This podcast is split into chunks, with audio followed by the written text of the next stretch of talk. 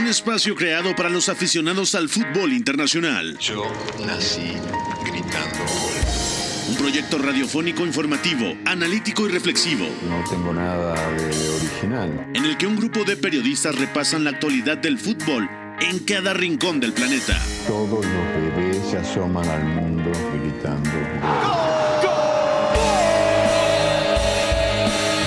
Y como todos, quise ser jugador de fútbol. He sido el peor pata de palo que se ha visto en los campitos de mi país. Arranca Catenacho W, la casa del fútbol internacional.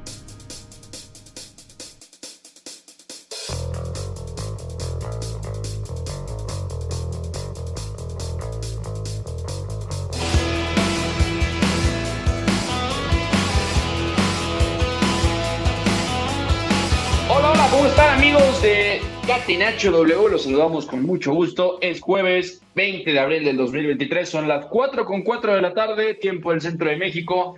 Pónganse cómodos, esto es Catenacho W, la casa del fútbol internacional a través de W Deportes 730 de AM. La verdad, venimos de unos partidos, de una jornada durísima. Sorpresas, bastante decepción por algunos lados, pero semifinales de la Europa League listas también las semifinales de la Conference League, listas. Ya tenemos también semifinales de las otras dos competiciones grandes del fútbol europeo. Juventus, Sevilla, Roma y Leverkusen son los semifinalistas de la UEFA Europa League. Seguramente hay gente muy, muy feliz porque la vecchia señora está en semifinales también después de una eh, victoria parcial, al menos en los tribunales eh, contra su sanción. Eh, también está el, Leverkusen de Xavi Alonso. No consiguió Santi Jiménez ese boleto a semifinales. Entra la Roma de José Mourinho. Y claro, también en Conference League, Basel, Fiorentina, West Ham y AZ Alkmaar, semifinalistas de la tercera competición de clubes europeos. Así que tenemos mucho que platicar. Saludo con mucho gusto a Fonaldo en la producción, a McLovin en los controles. Eh, yo soy Roberto González, a nombre de Pepe del Bosque, que se nos va a unir en nada. Ya va a estar con nosotros Pepe, también va a estar el señor Zurita. Pero saludo primero a los compañeros que están acá con nosotros. Oscariño Mendoza, ¿cómo estás, amigo? ¿Todo bien? Todo bien, Beto, un saludo para ti, para todos los compañeros, la gente que nos escucha. Un poco decepcionado por el rendimiento del Feyenoord y del Manchester United, eso sí, pero también he de decir que me ilusiona ver en semifinales ese duelo entre José Mourinho y Xavi Alonso. Se conocen muy bien, estuvieron juntos en el Madrid y ahora se reencuentran en una instancia definitiva de la Europa League. Totalmente de acuerdo. Una Roma que no ha sido eliminada de una llave de competición europea bajo el mando de José Mourinho. Estamos hablando de que la Loba, bajo el mando del portugués, ya está en semifinales de Europa League y ganó la Conference League la temporada pasada, así que este es un récord espectacular. Ya tendremos que comparar rachas después, pero lo que está haciendo José Mourinho es absolutamente espectacular. Ha goleado al Feyenoord en casa. Sin duda ha sido un partido durísimo, decepcionante, donde también Santi eh, Jiménez ha ido expulsado por una plancha ya completamente fuera de lograr sobre Gianluca Mancini, pero ya lo estaremos platicando después. También saludo hasta España al ingeniero que no veo bien cómo se llama hoy, así que bueno, Iñaki, ¿cómo estás? ¿Todo bien? Todo bien, Beto, ¿ya, ¿ya vas a pedir la vuelta de Mourinho o cómo va la cosa? A ver, que yo me enteré. Eh, bueno, Mou, bienvenido donde sea, ¿no?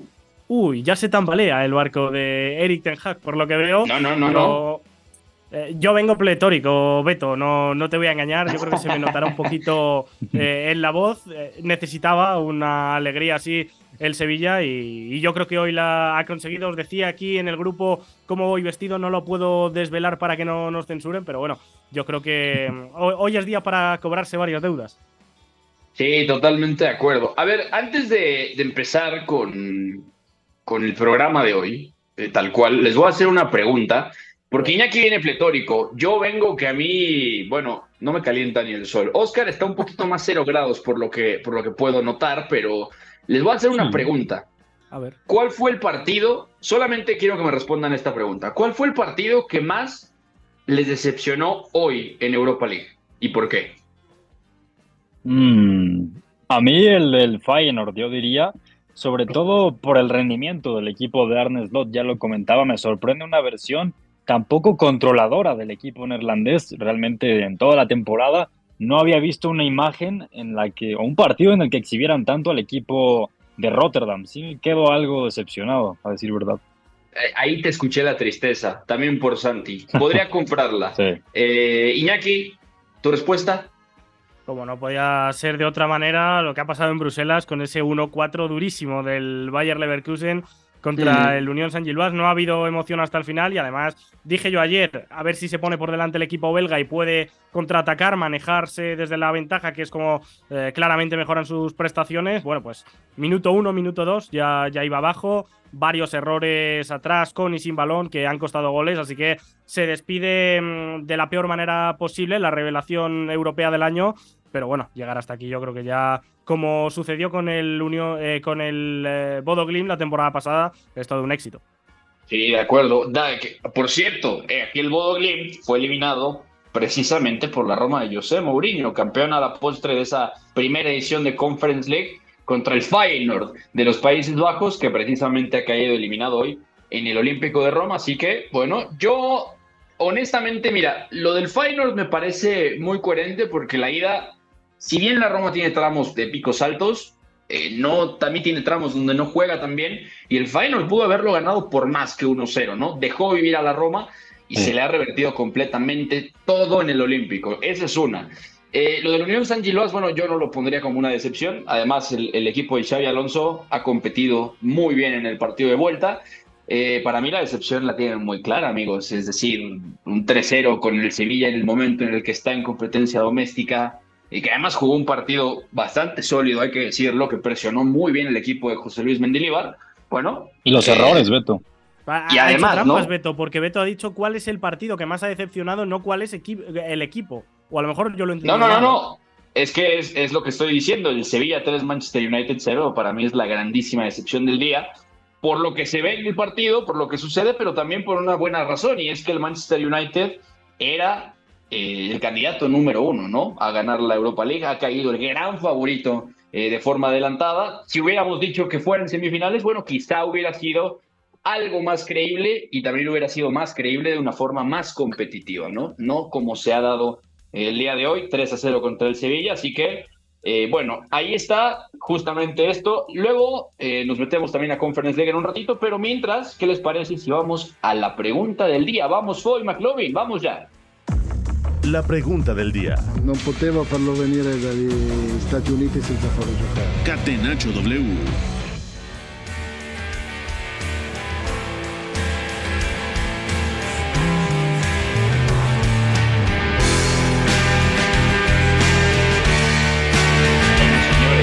Como siempre, como siempre, eh, cuando tenemos jornada de Europa League, yo les tiro la pregunta del día porque además me parece que, es un buen día también para hablar de estas cosas, ya entrando en fases de definición y, todo lo que venimos platicando, decepción de la, de la jornada a nivel partido. Ahí les va la pregunta del día, señores, y dice así, dice así, ¿quién fue la figura del día en esta jornada de Europa y Conference League? Comienzo contigo, Iñaki. Como ya os conozco y sé que la Conference va a tener poco sitio, y como me gusta Nos conoces bien a mí reivindicar mucho el primer turno, que el fútbol hoy ha empezado a las 7 menos cuarto, bueno, 7 menos cuarto, aquí en Europa por lo menos, allí sería, no sé, la, las 12 menos cuarto de la mañana o así, muy pronto.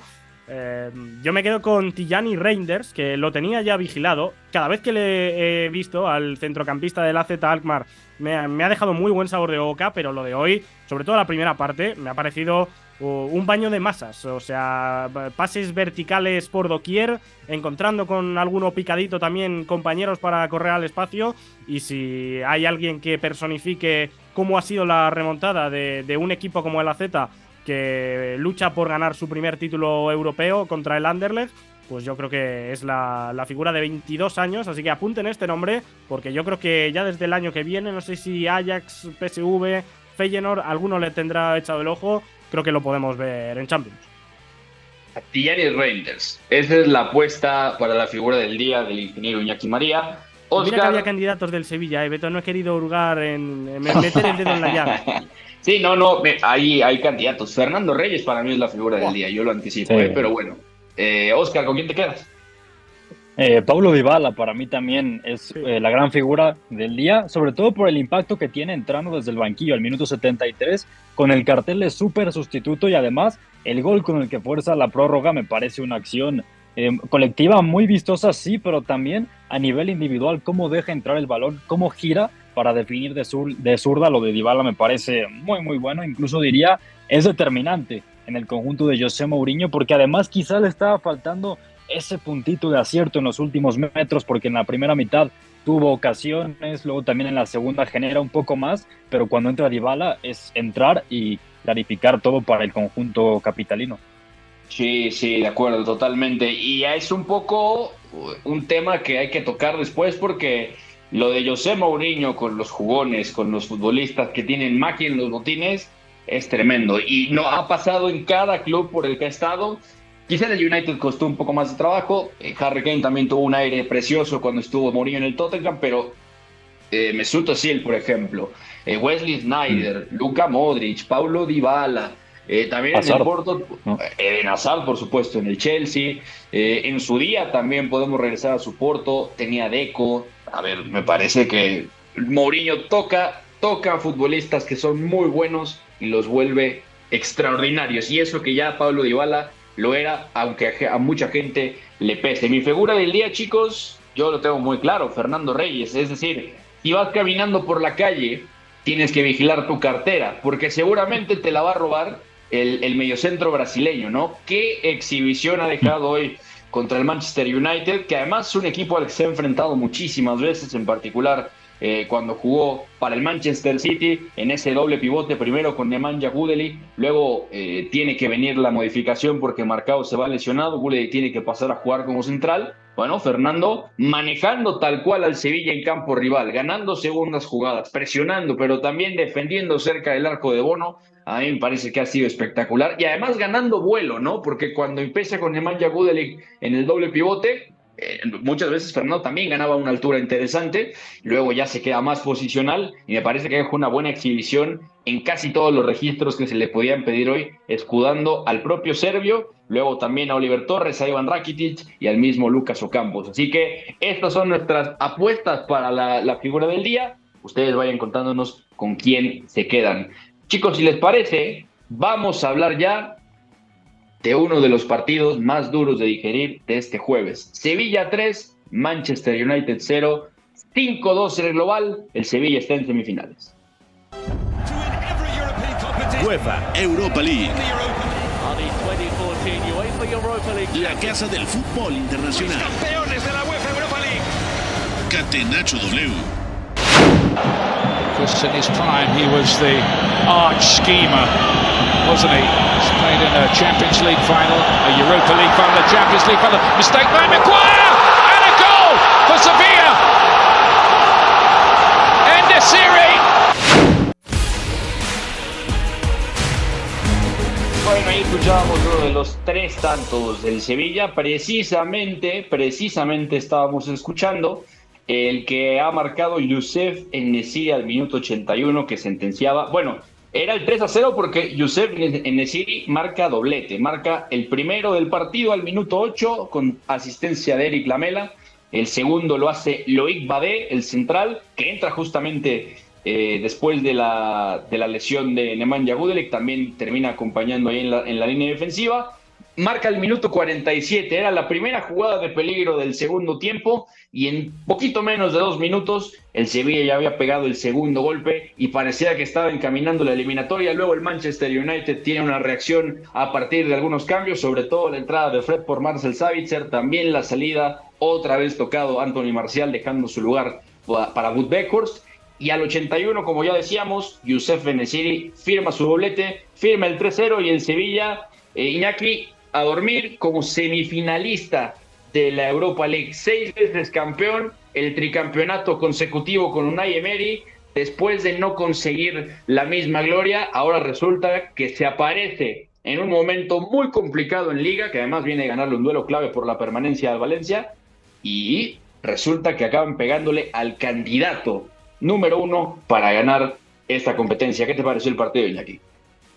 Bueno, pues muy, muy Mendilibar, seguramente. Un Sevilla abierto, pero a diferencia de la ida, un Sevilla que eh, se ha jugado a lo que ha querido. Eh, creo que en la, primera media hora, en la primera parte de Old Trafford, el equipo eh, va a destiempo, hay efecto dominó, va llegando tarde a la presión y el Manchester United lo gira como, como quiere, encuentra unos océanos entre líneas para correr, se pone 2-0, pero a partir de ahí el Sevilla yo creo que sobre todo en lo mental eh, le mete un puntito más de, energía, de convicción, empieza a llegar antes a, los duelos, no le giran tan, tan fácil y el Manchester United, eh, salvo acciones puntuales, no ha vuelto a conectar desde el descanso del partido de hace una semana.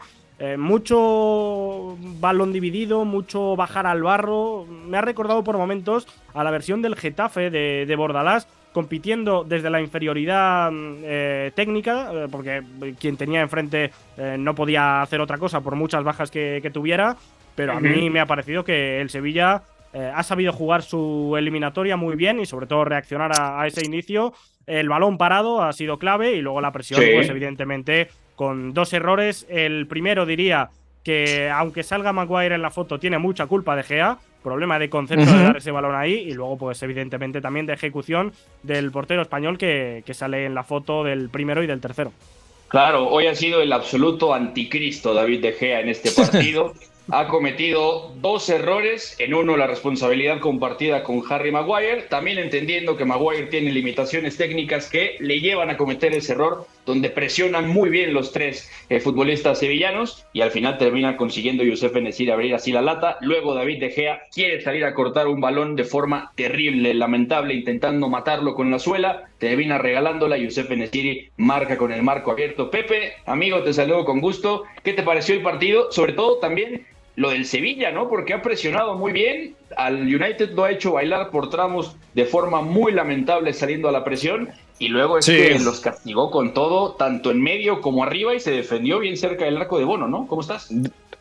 ¿Cómo estás, Beto? Me daba gusto saludarte. Ritmo, intensidad, con todo lo que representaba también el empuje del Ramón Sánchez Pizjuán, fundamental para, para que el Sevilla fuera superior. Son dos películas distintas lo que vimos en el partido de vuelta a lo que vimos en la ida. En la ida del Manchester United realmente es un accidente que no haya ganado ese partido, pero hoy el Sevilla sí ha sido superior y también se confirma lo que pesa la ausencia de Lisandro Martínez en la defensa, tanto para atacar como para defender y por supuesto la suspensión de Bruno Fernández creo que termina tocando demasiado los planes del equipo de Eric Ten Hag. Entonces a partir de esto, nada que reprocharle al Sevilla, pero sí da esa sensación de que el, Manchester United ha terminado condenado por los errores propios ¿no? que ha cometido a lo largo de los 180 minutos. Sí, de acuerdo. Eh, también aprovecho para saludar al señor Eduardo Zurita, que ya está por acá con nosotros. Eh, te voy a hacer una pregunta que nos puede ayudar a terminar de entender esta eliminatoria viendo los cuatro tiempos, ¿en cuántos dirías que el Manchester United ha sido superior? Porque podríamos decir que el primer tiempo en la ida en Old Trafford juega es muy superior. muy superior. En el segundo, en el segundo tiempo empieza a caer un poco el rendimiento, vienen desconcentraciones, empiezan a, salir algunas costuras y acaba 2 a 2 un partido que pudo haber terminado 3 a 0. Y hoy, pues podríamos decir que salvo unos 15 minutos, ha sido completamente superior el Sevilla, ¿no? ¿Cómo estás? Tal, Beto? Te saludo eh, con gusto y a todos los que están en la mesa. Eh, yo creo que solamente el primer tiempo, como tú bien mencionas, en Old Trafford. Eh, después el Sevilla ha sido extremadamente superior. El día de hoy, el United parecía un equipo que llegó de casualidad a la ronda y no el parecía mejor de México anoche, ¿no? Contra Estados Unidos. Parecía que estaba jugando un amistoso completamente. Entonces, bueno, yo creo que sí, sí es justo ganador el Sevilla, justamente por esas razones. Sí, de acuerdo. Oscar, también una pregunta en clave Manchester United. Hoy ha vuelto a jugar de titular eh, Christian Eriksen. Evidentemente no tiene el rodaje suficiente. Acaba de regresar de esa lesión que se lleva en FA Cup contra Reading. Y luego el problema es que sí juega junto a Casemiro. Bruno Fernández ha estado suspendido hoy, por eso no ha jugado. La acumulación de tarjetas por la amarilla en el partido de ida lo deja fuera de esta eliminatoria de vuelta. Y ¿no, ¿no te pareció raro ver, por ejemplo, un equipo que, no tenía cómo amenazar por dentro? Yo al menos viendo el partido decía, me parece raro que estando Eriksen no hubieran pensado en, bueno, descolgamos un poquito a Casemiro y que Savitzer juega un poquito más cerca, porque además con la combinación de los nombres, Marcial que no está al 100%, no jugó tan bien como el primer tiempo de la ida. Anthony recibiendo al pie y cambiando el ritmo es muy bueno, pero al espacio no necesariamente es el mejor extremo. Y Aaron Sancho, bueno, evidentemente es eh, un futbolista que recibe al pie y a partir de eso desequilibra. ¿No te pareció raro cómo, cómo jugó el centro del campo? ¿No te pareció medio raro también eh, ver a un United tan rígido mm. como en otras ocasiones no sucede?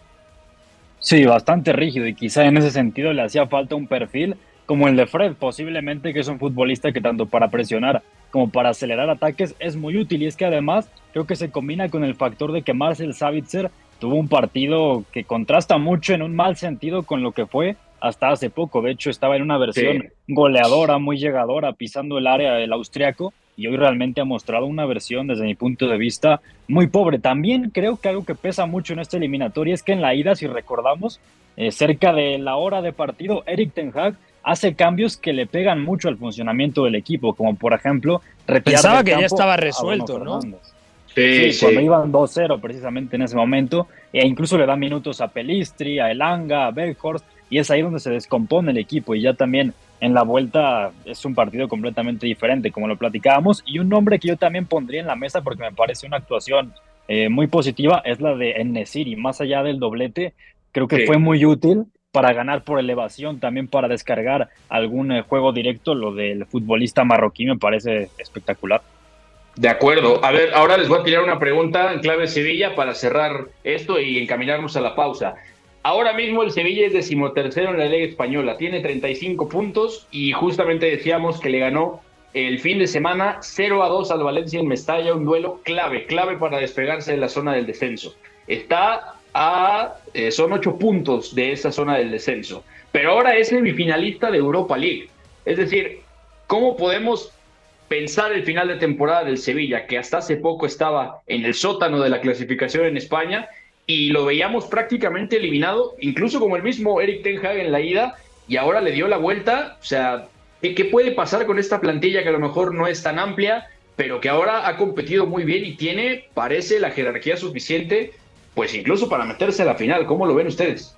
Yo creo que se ha infravalorado al Sevilla. O sea, esta plantilla ha empezado muy mal la temporada. Era muy descompensada hasta el mercado de invierno, que creo que los refuerzos. Hoy Loic Badé, por ejemplo, es otro de los que hace un muy buen partido. Marca gol, ¿no? O sea, marca un gol además, eh, con, con, el hombro casi sin querer. Eh, Ocampos digo que también ha revitalizado el ataque. En Nesiri no es fichado, pero casi como si lo hubieran fichado. Bueno, Campos lo regresaron del Ajax, ¿eh? Sí, Porque sí, era una apuesta de Alfred Schreuder. Ostracismo total. No sé si juega siete partidos, me, suena. Minutos residuales en muchos de ellos. Y bueno, pues eh, llegar y, besar el santo, como decimos por aquí. Incluso no ha podido inscribir a, a, Pape Gay, el centrocampista ex del Olympique Marsella, que en Liga sí que le estaba dando muy buenas prestaciones, más físico, más músculo, recorrido, incluso era un perfil que no tenía el Sevilla. Y a partir de ahí, pues eh, luego el segundo acierto yo creo que ha sido la contratación de un entrenador que simplifica todo, que no quiere riesgos en zonas donde más te castigan, que se lo digan hoy al Manchester United, y que se ha sabido hacer fuerte a través de sus fortalezas. Y desde que ha llegado, son cinco partidos, tres victorias, dos empates, y esos dos empates hay que cogerlos con pinzas porque en uno se queda con nueve y le acaba empatando el Celta en el tramo final, y el otro es precisamente la ida contra el Manchester United que salva victoria. No, y además un entrenador como José Luis Mendilíbar se merecía bastante, bastante esta clasificación, si lo vemos de esta manera, por la trayectoria que ha tenido, por los equipos que ha tenido. Todo el mundo recuerda, por ejemplo, a, a su Eibar en, aquel momento, 2015, eh, mm. seis años en el Eibar, por ahí con un futbolista como Takashi y que después se perdió un poquito, pero eh, alguien se lo merecía, 62 años y le está llegando por primera vez el boleto dorado para jugar una semifinal, bueno, para jugar una competencia europea primero y luego dirigir una semifinal de una competencia europea. Sin duda es una historia tremenda. Así que aquí lo dejamos, vamos a la pausa y regresamos para hablar de lo que nos queda de, Europa League, por supuesto, la Juve, el Leverkusen y la Roma, los otros tres semifinalistas. Lo platicamos después de la pausa, venimos, estamos en Catenacho W. triunfo debe ser también la consecuencia de una superioridad moral, no solamente futbolística. Si en el triunfo no están implícitos los recursos, si los recursos nos dan igual, estaríamos dándole a la sociedad un mensaje terrible. Somos la resistencia. Catenacho W. La casa del fútbol internacional.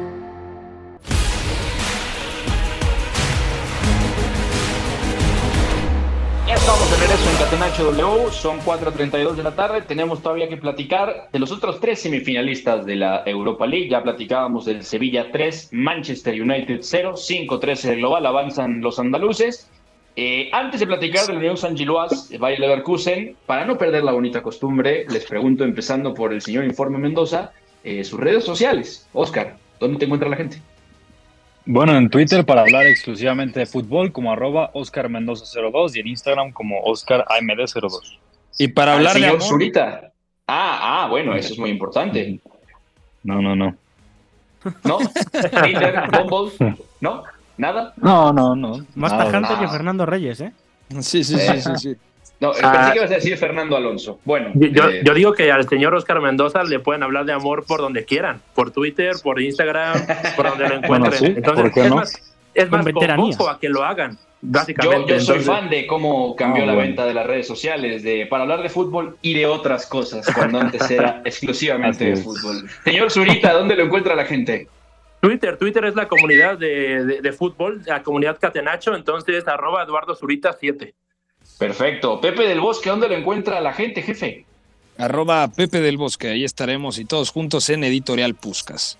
Excelente. Y el ingeniero que hoy es Marcel Savitzer, ¿dónde lo El encuentra? ingenebrio. El Sí. ingeniero.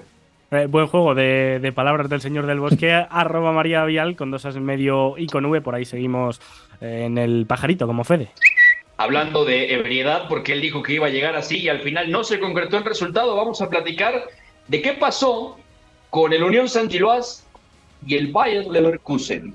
Las aspirinas avanzan, 1 a 4 gana el equipo alemán en Bélgica y terminan instalándose en las semifinales de Europa League por global de 2 a 5.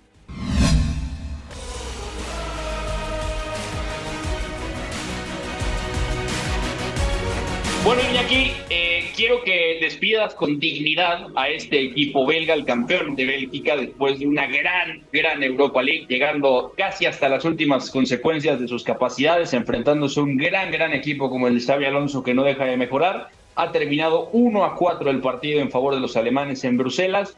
Eh, por supuesto, abrió el marcador Musa Diaby muy temprano al minuto 2. Es más, ni siquiera el cronómetro marcaba dos minutos. Llega profundo por la izquierda, termina empujando la pelota. Luego se va lesionado a Dingra al 32. eh, perdón, Bertesen al 32. Tiene que entrar a Dingra. Y después, Mitchell Baker aparece solito en la izquierda. 0 a 2 al 37. Parecía que se estaba sentenciando la eliminatoria. Jeremy Frimpong, marca al 60 el 0 a 3 con asistencia, ojo de Mitchell Baker. Luego Casper Terjo pone el el del descuento al 64, 3 a 1. Y Adam Losek termina por cerrar la cuenta 1 a 4 al 79. ¿Qué te pareció el partido del San Giloas, Iñaki? ¿Y qué piensas del Bayer Leverkusen? También guiño a Pepe, porque los dos estaban insistentes en que el Bayer Leverkusen iba a llegar a la final y parece que se le está poniendo cara de finalista a reserva de ver qué sucede en tres semanas contra una durísima Roma, ¿no? ¿A qué precio ponemos, Pepe, las entradas del barco ahora que se quiere subir todo el mundo? No, no, no, ya no hay entradas. Ah, ya no hay entradas. es- Este barco zarpó hace mucho tiempo, no confiaron en el Bayer Leverkusen, no confiaron en Xavi Alonso y ahora Xavi Alonso enfrentará a José Mourinho. O sea, qué, qué duelo tan bonito. Es un duelo que yo creo que representa que ya hemos crecido, que ya no somos esos adolescentes que nos gustaba el fútbol, sino que ya somos adultos.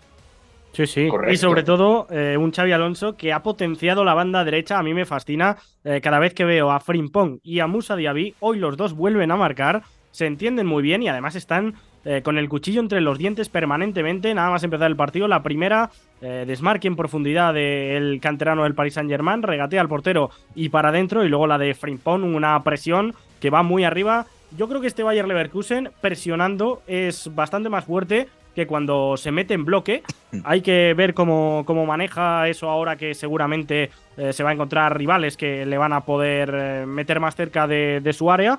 Pero bueno, en general, hoy lo que he podido ver de fondo mm, ha sido muy contundente en el área rival y el Unión San Giloas, pues lo que hemos dicho en la entradilla, ha cometido más errores de los que te permiten unos cuartos de final de, Europa League. Aún así ha tenido un buen tramo justo cuando marca el gol. Ha tenido Teddy Teuma, el capitán, uno de los capitanes, el centrocampista maltés, un disparo al palo. Se podría haber reenganchado en esos 10 minutitos que ha tenido de zozobra el equipo de las aspirinas, pero al final yo creo que pasa el que eh, entraba dentro de toda lógica.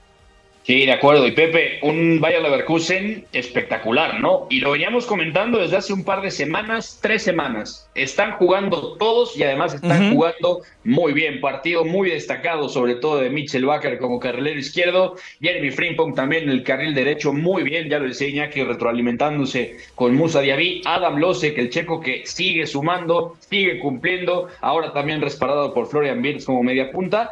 Y hoy ha probado también eh, Xavi Alonso a Nadia Mamiri en el doble pivote junto a Robert Tandrich. Después termina sacando a uno de los dos alemanes y termina entrando justamente en su lugar eh, Kerem Demirbay, ¿no? Y además, hablando de, un buen plantel, es que la línea defensiva es muy potente. Hoy juegan Pierre Encapié, Jonathan Ta y Edmond Tapsova. Tapsova es el que sale de cambio y entra Odilon Kosunu, ¿no? Es un equipo muy completo y parece que Xavi Alonso está encontrando cómo exprimirle el máximo jugo, ¿no? Y sobre todo ha encontrado el día de hoy la solución a la ausencia de Patrick Schick con su compatriota, el chico de apenas 20 años, Losek, que yo creo que rozará el 1.90, que juega muy bien de espaldas, que yo creo que es esa clase de jugador que todavía no se termina de definir posicionalmente. No se sabe si es más media punta, si es delantero, más al apoyo. Me recuerda en algunas cosillas a Kai Havertz, por ejemplo, pero hoy, hoy ha estado muy bien con gol y asistencia, al igual que que Mitchell Baker, ¿no? El carrilero por la izquierda. Buen partido también de Birch, no, no su mejor día, pero buen partido. Y Musa Diaby, sobre todo en la primera parte, ha sido decisivo, ha regateado, lo ha intentado, ha agitado. Bueno, Musa Diaby está firmando un 2023 bastante sólido, al nivel de que ya lo piden de regreso en, en el Paris Saint-Germain, ¿no? El equipo que lo vio nacer. Claro, de acuerdo. Y a ver, Oscar, también te tiro la pregunta, como la hicimos con el Sevilla en clave Leverkusen hoy está sexto con 44 puntos en Bundesliga, a cuatro justamente del Freiburg. Se puede, se puede poner muy linda la pelea, eh, justamente con seis jornadas por delante en la Bundesliga, ¿no? Porque ahí puede haber un, agarrón y el Leverkusen podría volver a arañar puesto de Europa League.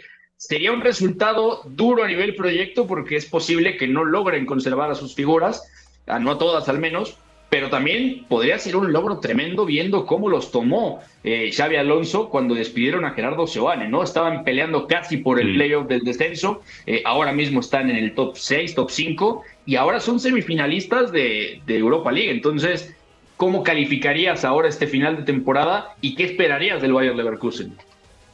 No, es estupendo. El final de temporada tomó al equipo en el lugar 16 de la clasificación en la Bundesliga y lo subió a tal grado que ahorita está en la sexta posición, como ya lo platicamos. Además, tiene una racha de 12 partidos sin perderlo. El Bayer Leverkusen es magnífico no solamente por los futbolistas que tiene, sino porque además los resultados están ahí, aunque el calendario también es bastante apretado, porque hablamos de que este domingo juega contra el Leipzig, luego contra el Unión Berlín. Tendrá semifinales de Europa League. Realmente es un calendario que puede pasarle factura al equipo, sí, pero también es un reto muy interesante. Yo creo que también será clave de cara al futuro mantener precisamente a algunos, si no es que a todos los jóvenes de este equipo, sobre todo a Birz, a Klosek, a Musa Diaby y a Piero Incapié, que en este último, yo insisto con Piero Incapié, a mí me fascina la versatilidad que tiene porque es uno de los comodines de Xavi Alonso. Hoy juega como stopper por izquierda, pero también lo hemos visto como lateral, incluso como carrilero por izquierda. Realmente lo de Piero Incapié, el ecuatoriano, también creo que es uno de los mejores de la campaña del conjunto de las aspirinas.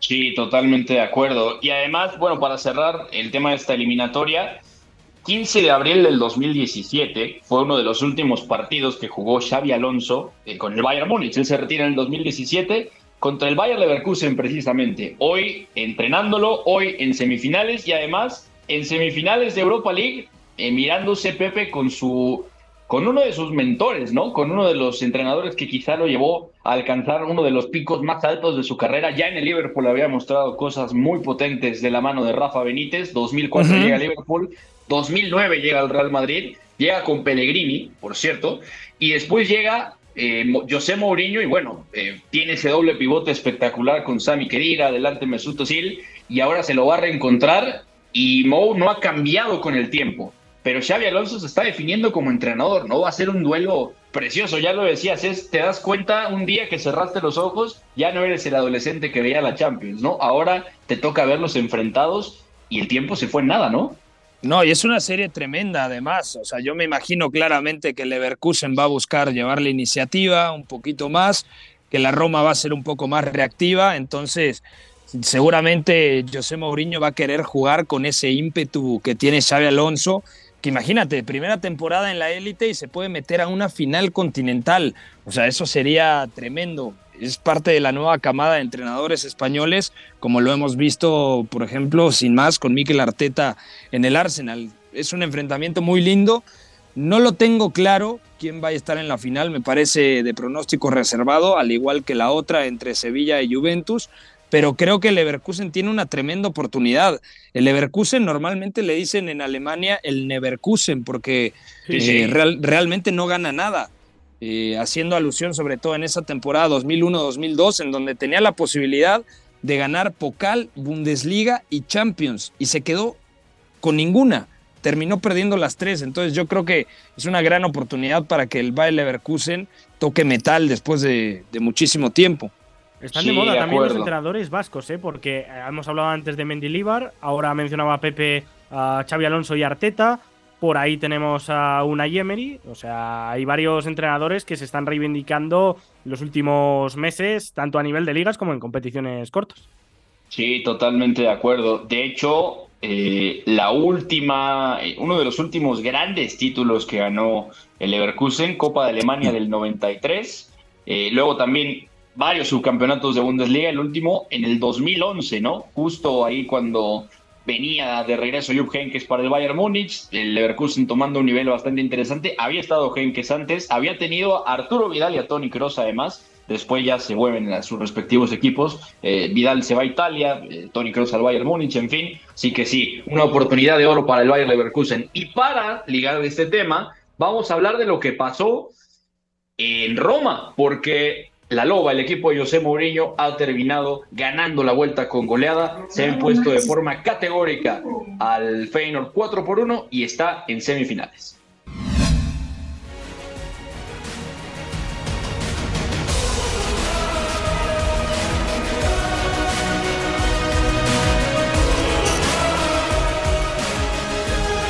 Bueno, ya lo decíamos, la Roma ha jugado una vuelta de mucha jerarquía. Con la Roma y José Mourinho a veces no podemos unir eh, fútbol atractivo del todo con victoria, pero este equipo compite, compite muy bien y gana, no para de ganar. Después de que el Feyenoord deja salir viva la Roma de, de en Rotterdam 1 a 0, la Roma se ha cobrado con mucha autoridad este partido de vuelta, 4 a 1 en los tiempos extra. Abrió la cuenta Leonardo Spinazzola al minuto 60 con pase de Brian Cristante. Luego Igor Paixao con asistencia de Sebastián Simansky al 80 empata. Paulo Dybala pone el 2 a 1 eh, con pase de Lorenzo Pellegrini y mandan el partido a tiempos extra. Tiene que seguir agitando el árbol Arnes Slot. Al 101, Stefan El Charawi con pase de Tammy Abraham pone el 3 a 1 y al final la cuenta la cierra Lorenzo Pellegrini al 109 4 por 1. Santi Jiménez se va expulsado cerca del minuto 120, poquito más en el añadido, después de una plancha absolutamente absurda sobre la pierna de apoyo de Gianluca Mancini, que hasta lo encara y le dice, ¿qué tienes en la cabeza, mi hermano?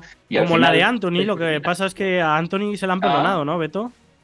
Sí, bueno, Anthony también es provocado por el huevo Acuña y luego, bueno, eh, Anthony es un poquito más mañoso, las esconde bien, Santi fue muy franco, el bar le habló a Anthony Taylor y lo terminaron expulsando. Señor Zurita, quiero escuchar su radiografía de este partido porque el Feyenoord, y lo comentamos al inicio del programa, nos ha decepcionado profundamente, sobre todo porque no tuvo el control que suele tener, pero además parece que un poco la Roma, eh, jugando a lo que más le gusta, en casa, y además con ciertas dudas y una competitividad bárbara, de verdad gigantesca, se los ha terminado comiendo vivos, ¿no? Eh, sí, pues a ver, yo, yo tengo varios apuntes. Uno de ellos, de hecho, el, más importante me parece la competitividad, eh, la inteligencia para jugar series y partidos largos de José Mourinho. Pero yo te voy a decir seis palabras, Beto, para resumir lo que pasó el día de hoy. Paulo Dybala, Paulo Dybala, Paulo Dybala. O sea, es que es, Tres por dos, ¿eh? Bien. Es, emocionante. O sea, hay, apuntes tácticos, claramente. Eh, hay momentos del partido en el que uno u otro equipo va tomando el mando de, la dinámica de lo que va sucediendo.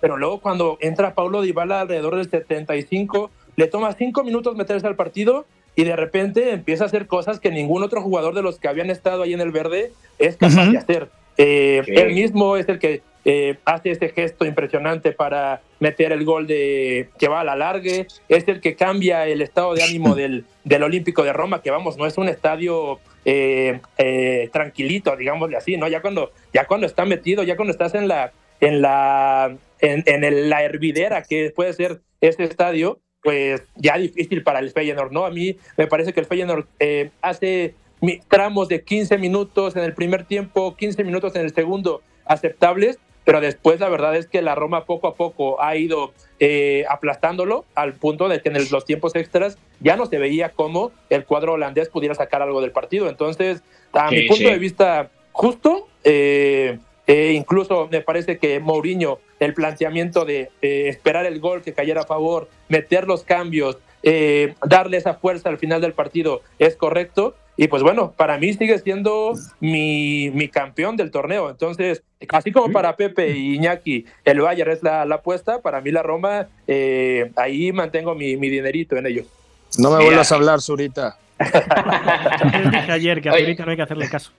Oye, Pepe, y, justo lo de Pablo Dybala, ¿no? Porque cuando la Roma trae a Dybala y hace el esfuerzo económico, Mourinho le habla y lo convence, parte de lo importante era que el argentino llegara a jugar partidos como estos, ¿no? O sea, que fuera capaz de ayudar a la Roma a definir eliminatorias simple y sencillamente por su calidad y obviamente eh, confiando en que su físico le fuera a responder, ¿no? Hoy es absolutamente clave para explicar la clasificación de la Roma a, a, semifinales y mira que juega a partir del minuto 73, o sea, Mourinho cambia de rumbo en el partido, tiene que sacar a Llorente por Ibáñez, luego cambia también a, a Velotti por Abraham, que hasta ahí es posición por posición, y después Ibala entra por Nicolás Zalewski, ¿no? Por el carrilero diestro, y es apostar a que su calidad también le va a ayudar a la Roma a encontrar ese punto adicional que obviamente el Feyenoord, por más eh, que la idea de juego esté definida, por buen equipo que sea, no tiene, ¿no? Y lo hizo pesar ese control justamente para el gol del 89. Y luego el pase de tres dedos que pone ya para el último de los goles, donde se da la jugada de Pellegrini el rebote, que había ahí duda de si era fuera del lugar o no, es que es espectacular, ¿no? Lo que hace Mourinho con este tipo de futbolistas, cómo los vuelve así de decisivos, es tremendo, ¿no? No, totalmente. A ver, eh, no, no te escuché lo último, Beto, pero yo, yo creo que sé a dónde vas. Eh, ¿Ahí me escuchas, Beto? Mo, y Dybala, ¿no? Lo que hace Mo con este tipo de jugadores. Ah, de acuerdo, de acuerdo, ya, ahí ya, ya, ya te caché la idea. A ver, lo, de Dybala sería para mí top 10 mundial si las lesiones lo respetaran. ¿Estamos de acuerdo?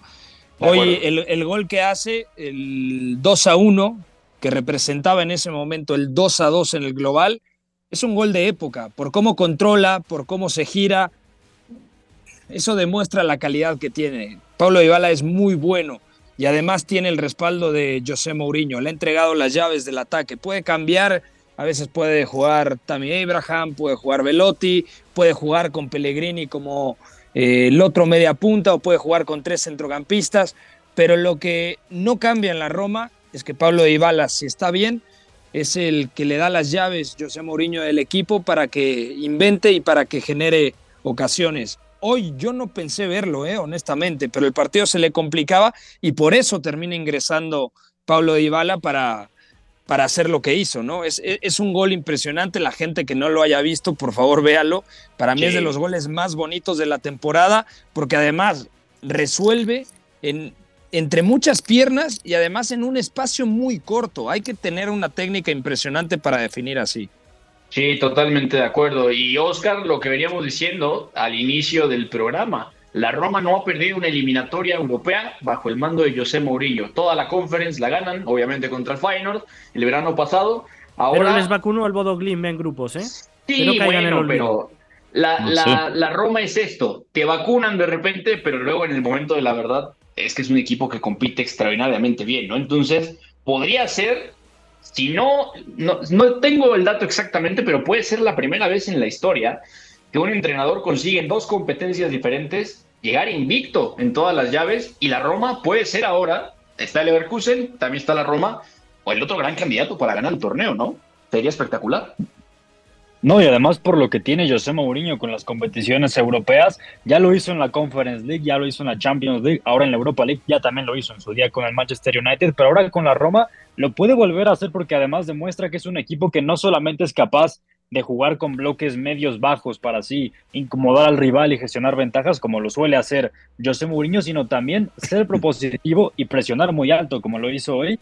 Y para mí, no quiero que se malinterprete, pero el hecho de que saliera Vainaldum y entrara el Sharawi, yo creo que hasta cierto punto le benefició al equipo de la capital italiana porque además así ganó un poco de, de, amenaza, vamos a decirlo así, al capo abierto, luego también en el regate lo consiguió con el futbolista italiano y luego del otro lado ya lo comentaba, el Feyenoord me sorprende en un mal sentido la poca capacidad para controlar. Luego también Orkun Kochku no estuvo en su mejor día, no lo noté fino y Santi Jiménez tuvo un partido muy complicado, sí, porque lidió con tres centrales que son muy duros a nivel físico, sobre todo el tema de Smalling, dijo, no por algo, no por nada. Se lo comió toda la eliminatoria, hay que decirlo. Smalling se lo ha merendado a Santi Jiménez. De hecho, yo creo que, que, se abría un hueco, una oportunidad para ganar la serie, justo como llega el gol eh, de Danilo, eh, porque sale Smalling, ¿no? Yo, yo ahí pensaba que, que la línea defensiva se le iba a caer y bueno, para, afortunadamente para la Roma se encuentra con el gol del empate, pero yo creo que ahí tenían la oportunidad de hacer algo y aún así creo que no generaron tanto como, como se pudo haber aprovechado, ¿no? Ya no estaba Smalling, podías meter gente en el área, rematar más fácil y, no lo vi de parte del Feyenoord. Sí, totalmente de acuerdo. Bueno, y además Beto, ¿recuerdan ah, cuál fue la última vez que la... Eh, Oscar, a ver, tantito Iñaki, Oscar, ¿qué ibas a decir? No, rápidamente, lo de Santi Jiménez, además tiene un par de ocasiones, de las pocas que tiene, que son claras y termina por fallar de una forma bastante sorprendente para un delantero de su talla. Sí, de acuerdo, Iñaki. No digo que si recordáis la última vez que la Roma no intimidó a balón parado, porque hoy ha vuelto a tener una acción así al palo, no sé, yo, yo creo que... Varias. Eh, Guerra todavía era... Eh, se podía comprar el abono transporte barato, vamos a dejarlo ahí.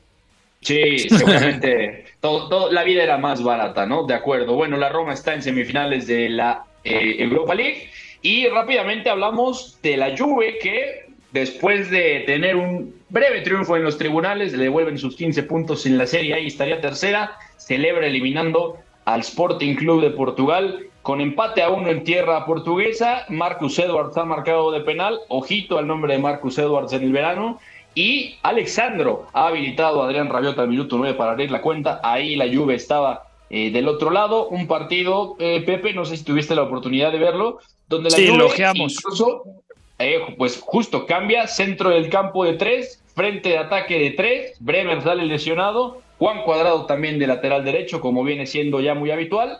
Y la Juve, bueno, celebra y está en semifinales cuando muchas veces eh, la, mugroseamos hasta cierto punto, ¿no? Sí, pero la mugroseamos porque en el trámite de los 180 minutos el Sporting mereció más, por lo menos en las ocasiones el conjunto portugués hoy estuvo muy cerca de marcar un gol que hubiese llevado la eliminatoria a la prórroga, o sea, el Sporting yo creo que de los equipos eliminados ha sido el que mejor ha jugado en estos cuartos de final de UEFA Europa League. Eh, ya mencionas lo de Marcus Edwards, eh, Morita también ha hecho una eliminatoria muy buena al lado de Ugarte, que hoy jugó en el centro del campo porque Pote jugó, digamos, un escalón por delante.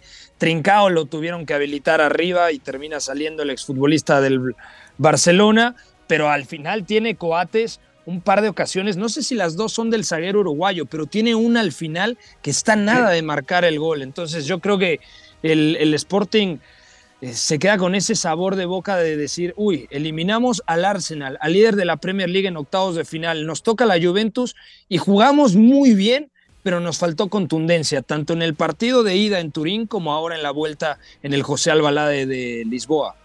De acuerdo. Bueno, ahora el Sporting es cuarto en Portugal. Tendrá que apretar el acelerador en las jornadas que le quedan. Le quedan seis jornadas a la Liga Portuguesa, así que ojo con eso, a ver dónde cierra el Sporting. Y ojo también al nombre de Rubén Amorim en el próximo mercado de verano, porque es un entrenador que ha hecho un temporadón con el Sporting, también refiriéndonos en clave europea. Iñaki María, ya nos despedimos, amigo. Unas pildoritas rápidas de conference para que no digas que no nos importa, aunque le hayamos dejado 30 segundos. Bueno, 30 segundos, la cosa va de mal en peor. Beto, no voy a gastar más en quejarme.